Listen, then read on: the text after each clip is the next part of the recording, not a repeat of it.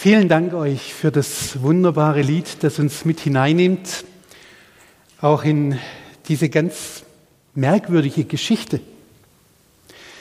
Wie passt ein Lobpreisabend und Anbetung zu der Geschichte der Frau am Jakobsbrunnen? Johannes 4. Erspart mir den ganzen Text jetzt vorzulesen, sonst ist nämlich meine Zeit schon um aber ich werde auf ein paar Punkte eingehen. Das Thema heute ist ja gegeben, wo gehöre ich hin zu den unbeachteten Menschen? Ich habe ein Zitat von Dietrich Bonhoeffer gelesen, der schreibt, Gott geht wunderbare Wege mit den Menschen, er richtet sich nicht nach der Meinung und Ansicht der Menschen. Gott, Gott geht nicht den Weg, den die Menschen ihm vorschreiben wollen, sondern sein Weg ist über alles begreifen, über alles beweisen, frei und eigenwillig. Wo der Verstand sich entrüstet, wo unsere Natur sich auflehnt, wo unsere Frömmigkeit sich ängstlich fernhält, dort, gerade dort liebt es, Gott zu sein. Und das ist das Wunder aller Wunder, dass Gott das Niedrige liebt. Gott schämt sich der Niedrigkeit der Menschen nicht. Er geht mitten hinein. Er wählt einen Menschen zu seinem Werkzeug und tut seine Wunder dort, wo man sie am wenigsten erwartet. Gott ist nahe der Niedrigkeit. Er liebt das Verlorene, das Unbeachtete, Unangesehene, das Ausgestoßene, das Schwache und Zerbrochene. Wo die Menschen sagen, verloren, das sagt er, gefunden. Wo die Menschen sagen, gerichtet, das sagt er, gerettet. Und wo die Menschen sagen, nein, das sagt er, ja. Soweit sicher ein längeres Zitat, aber ich fand das Hammer, weil es genau in die Situation von Jesus und der Samariterin hineinspricht. Jesus verließ damals Judäa im Süden nach Galiläa in den Norden und er ging durch Samaria. Viele Juden machten ja einen Bogen um diesen Landstrich, weil die Menschen, die dort lebten, in ihren Augen unrein waren. Jesus aber wählte genau diesen Weg, weil er eine göttliche Verabredung mit einer Samariterin hatte. Er handelte den dortigen Gepflogenheiten zuwider, indem er mit einer Frau in der Öffentlichkeit sprach. Und er bat um Wasser, obwohl ihre Gefäße nach jüdischer Reinigungsgesetze eigentlich unrein waren. Und dann schickt er noch seine Jünger weg zum Essen holen, damit er jetzt Zeit hat und in Ruhe mit dieser Frau reden kann. Und dann lese ich mal aus diesem Kapitel, Vers 20 bis 23. Da sagt diese Frau, unsere Väter haben auf diesem Berge angebetet. Und ihr sagt, in Jerusalem sei die Stätte, wo man anbeten soll. Jesus spricht zu ihr, glaube mir, Frau, es kommt die Zeit, dass ihr weder auf diesem Berg noch in Jerusalem den Vater anbeten werdet. Ihr wisst nicht, was ihr anbetet, wir aber wissen, was wir anbeten, denn das Heil kommt von den Juden. Aber es kommt die Stunde und ist jetzt schon dass die wahren Anbeter den Vater anbeten werden im Geist und in der Wahrheit, denn auch der Vater will solche Anbeter haben. Ja, Jesus sucht wahre Anbeter. So sagt es uns dieser Vers. Diese Anbeter sind keine besonderen Menschen mit besonderen Qualifikationen. Sie kommen von allen Enden der Erde. Sie sind Menschen, die Vergebung ihrer Sünden durch das Blut Jesu erfahren haben. Egal ob Mann, ob Frau, ob Jude oder Samariter, ob schlau, ob dumm, Gott sucht Anbeter. Und deswegen lässt Jesus nicht locker. Er will, dass die Frau erkennt, wer er ist. Er will sie retten. Er will sie zu einer wahren Anbeterin machen. Und es ist beeindruckend, wie Jesus vorging, um dieses Ziel zu erreichen. Er hätte ja viele Möglichkeiten gehabt, das Gespräch abzubrechen, weiterzugehen. Nachdem er ihr detailliert erklärt hat, dass das Wasser, das er zu bieten hat, lebendig ist und den Durst der Seele stillt und ewiges Leben gibt, da antwortet sie, ja Herr, gib mir solches Wasser, damit, ich, damit, ich mich, nicht, damit mich nicht mehr länger dürstet und ich nicht wieder herkommen muss, um zu schöpfen. Sie drückt also damit aus, Jesus, dein Wasser will ich haben. Dein Wasser ist gut, das ist bequem, dann habe ich keine Probleme mehr. Das hatte Jesus nicht unbedingt gemeint. Sie dachte, das Angebot Jesu geht lediglich auf ihr irdisches Leben. Ich möchte dein Wasser haben, Jesus. Aber das Anliegen Gottes ist nicht in erster Linie, uns Wohlstand, Gesundheit und ein schönes Leben zu geben, sodass wir nicht mehr zum Brunnen müssen, um leiblich versorgt zu werden.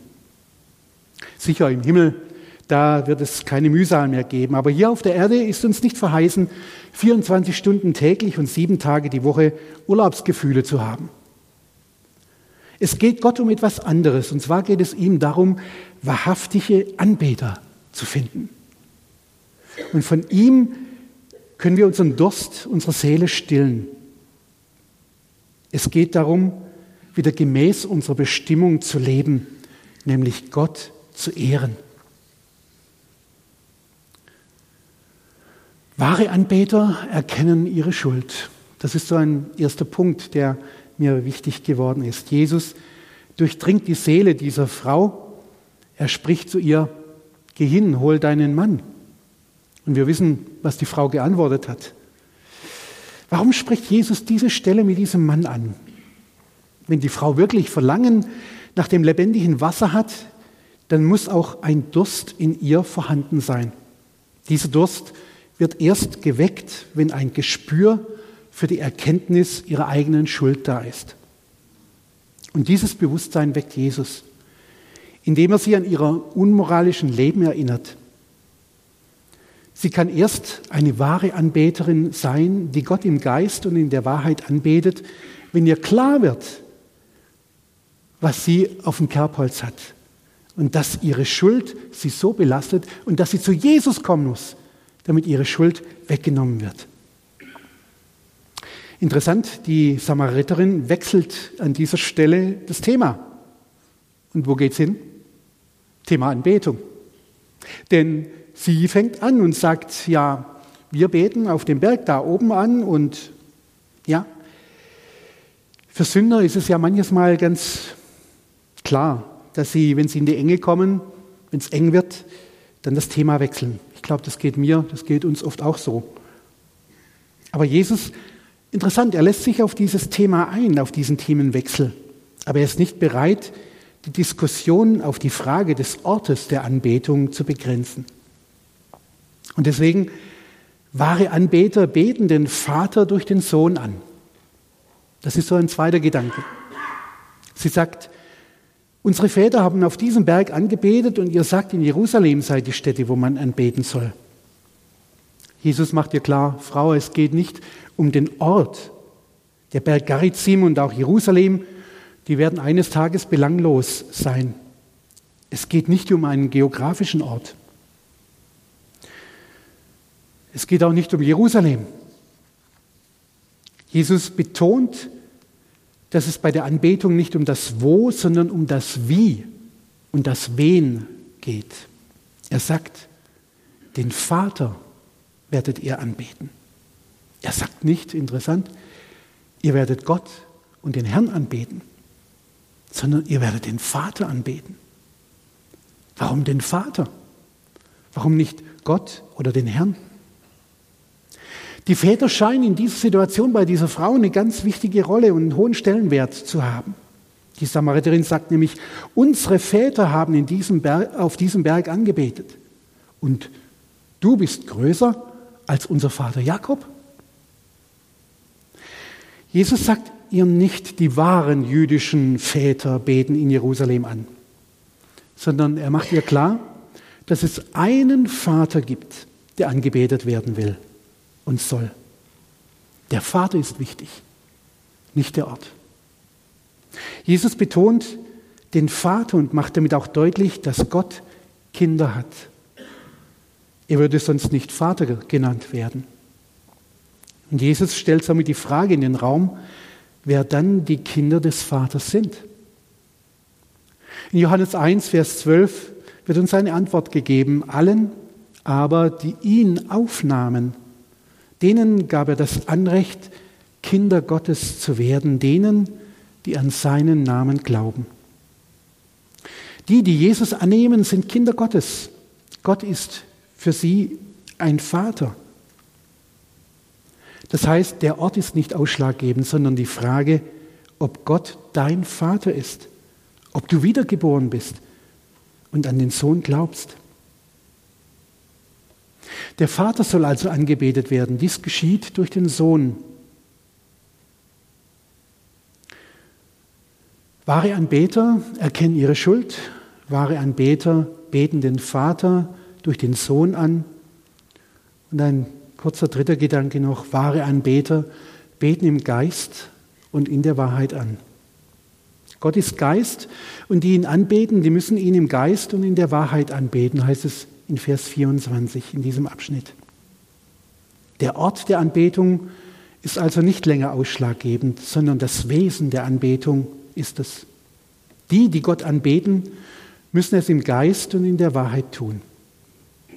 Geist bezieht sich auf den Geist auch des Menschen. Das heißt, die Anbetung muss innerlich gewirkt durch den Heiligen Geist geschehen und nicht äußerlich in Übereinstimmung mit Zeremonien und Ritualen. Es muss von Herzen kommen. Das ist die wahre Anbetung. Und Wahrheit bezieht sich darauf, dass die Anbetung im Einklang mit dem steht, was die Schrift lehrt. Sie konzentriert sich auf das fleischgewordene Wort. Die Geschichte erfährt einen dramatischen Höhepunkt, denn die Frau sagt, ich weiß, dass der Messias kommt, der da Christus heißt. Wenn dieser kommt, wird er uns alles verkünden. Jesus spricht zu ihr, ich bin's, der mit dir redet. Die Samariterin war noch ein wenig durcheinander, aber sie drückt ihre Hoffnung aus, dass es eines Tages dieser Messias kommen würde und dass dann alle Fragen beantwortet werden. Jesus sagt zu ihr, ich bin's, der mit dir redet. Diese, Frage, äh, die, diese Worte müssen diese Frau tief erschüttert haben. Der Mann, der vor wenigen Minuten einfach um einen Becher Wasser bat, ist der lang erwartete, ersehnte Messias? Sie wusste bis dahin vielleicht nicht viel über ihn.